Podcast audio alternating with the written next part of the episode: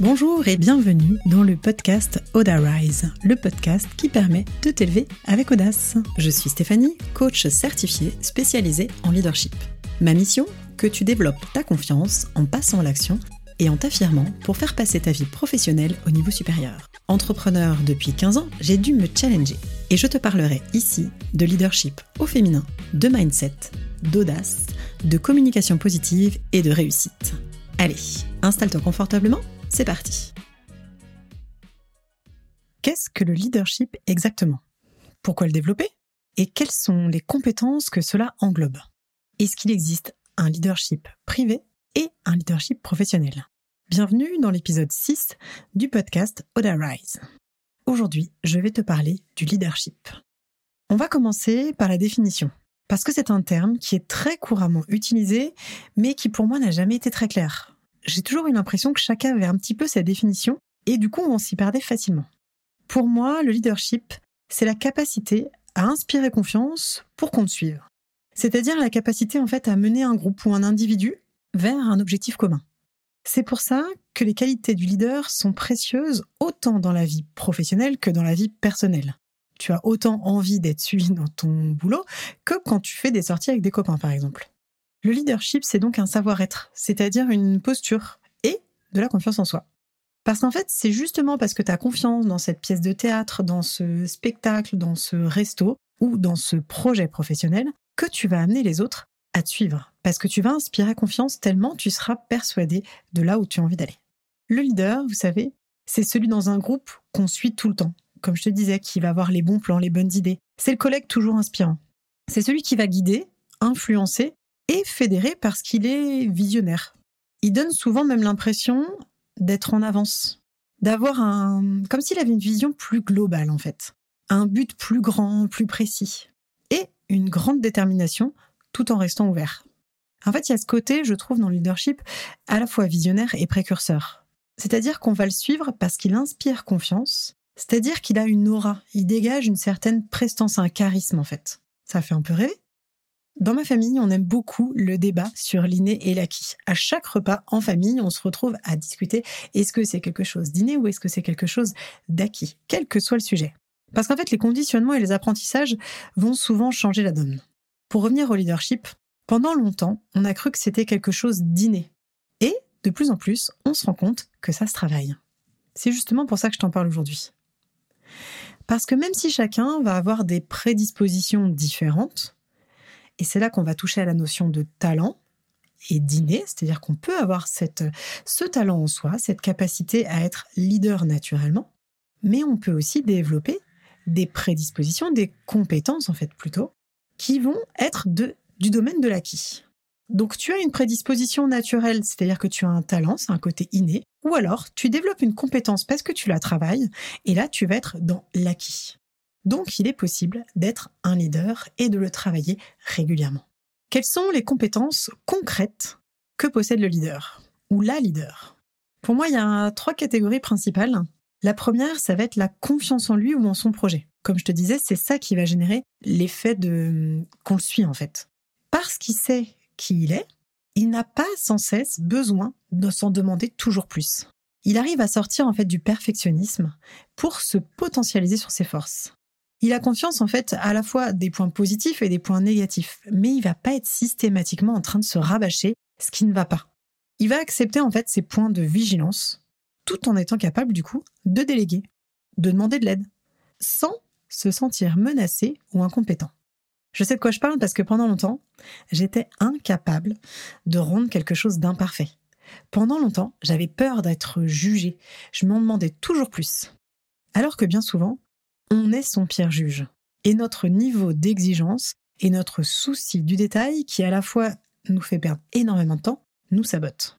En tant que leader, et je sais que ça se travaille pour être passé par là, il n'y a pas besoin de se rajouter une quantité d'exigence. On est efficace, on sait où est notre zone de génie, où est notre zone de compétence, et on va tirer profit de cet enseignement, de cette connaissance de soi en fait. Parce que quand on est trop exigeant avec soi, d'abord on peut se décourager, et on va être aussi exigeant trop avec les autres. Comme les gens n'aiment pas recevoir des injonctions, ça va générer plutôt de la résistance. Et quand on veut mener un projet à bien, que ce soit encore une fois un projet professionnel ou une sortie au resto, si on va solliciter les résistances des autres, forcément c'est contre-productif. Comme je te l'expliquais dans l'épisode 1, la confiance en soi se cultive et cette notion de leadership aussi. Parce qu'en fait, le leader, il va avoir une bonne estime de lui et une bonne confiance. Il s'aime pour ce qu'il est et il croit en ses capacités, sans avoir besoin d'être parfait. Est-ce que c'est ton cas aujourd'hui? Je sais que dans les femmes que j'accompagne, c'est souvent la partie qui pêche. C'est ce niveau d'exigence qui va du coup travailler à les titiller aussi leur légitimité et à les stimuler ce qu'on appelle le syndrome de la bonne élève. J'y reviendrai dans un prochain épisode. En tout cas, je veux que tu te rappelles qu'on est tous en chemin et que tout se travaille, à la fois la confiance et l'estime. Le deuxième point principal qui va définir un leader, c'est sa capacité à communiquer.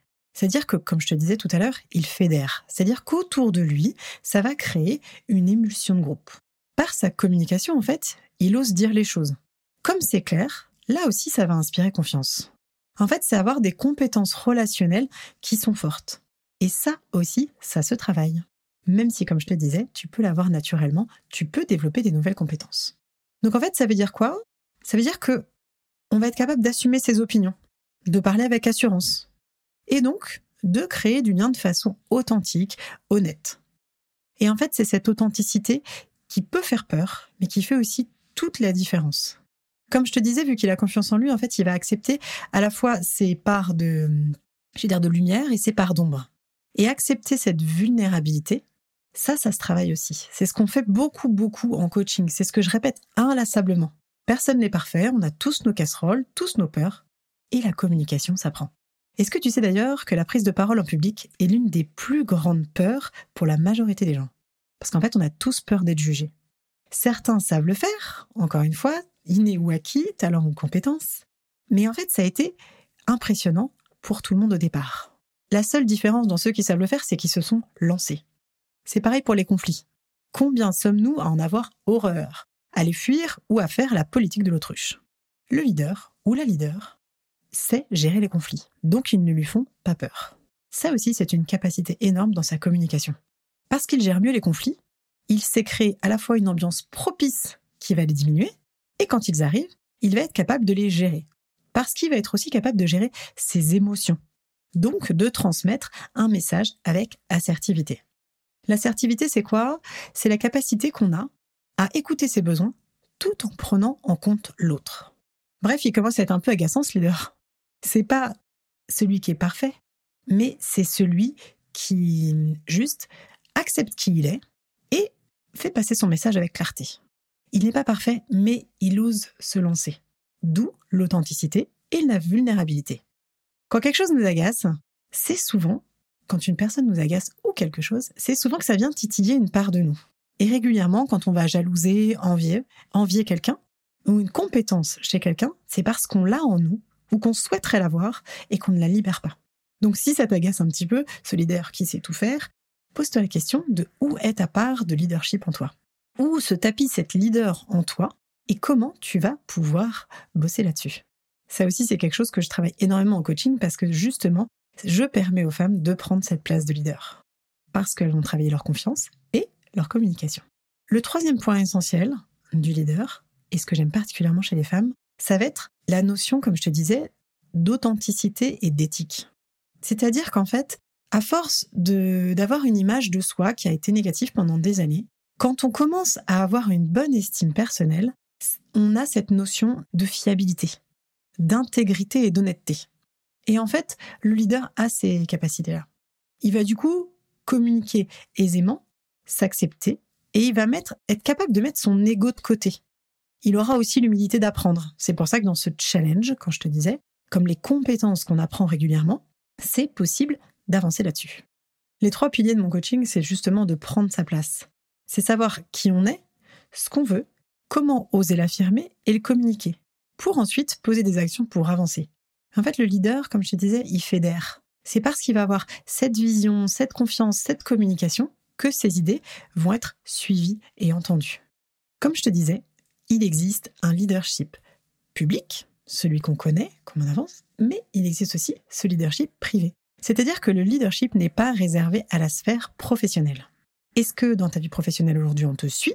Est-ce que dans tes propositions de sorties, de spectacles, de films, de séries, que tu conseilles, est-ce qu'on t'écoute?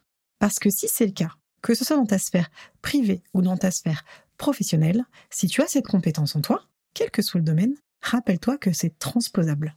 Et si ce n'est pas le cas, je te vois venir, ne t'alarme pas. Parce que comme je te disais, tu peux tout apprendre et tout cultiver. À la fois la confiance, la communication et ta posture. Parce que prendre sa place et réaliser ses projets n'est pas réservé aux autres. Si tu veux qu'on en parle ensemble, je te mets dans ma bio le lien pour réserver un appel découverte. Tu pourras m'expliquer ta problématique et je te dirai ce qu'il est possible de faire. En tous les cas, ce que je veux que tu retiennes de cet épisode, c'est que talent ou compétence, inné ou acquis, le leadership, c'est-à-dire la confiance, la communication et la posture, sont des choses qui se travaillent et qui vont amener à fédérer autour de toi pour porter ton idée encore plus loin, aussi bien dans ta vie pro que dans ta vie perso. J'espère que cet épisode t'a plu si c'est le cas, n'hésite pas à t'abonner pour ne rien louper. Et si tu l'as aimé, tu peux mettre 5 étoiles à cet épisode. Je te propose aussi de me rejoindre sur Instagram si ce n'est pas déjà fait, parce que je t'y donne des astuces en plus de celles que tu vas trouver dans les podcasts. Dans le prochain épisode, je te parlerai encore plus en profondeur de comment communiquer efficacement et positivement. Là aussi, tu verras, tout s'apprend. Je te dis à très vite.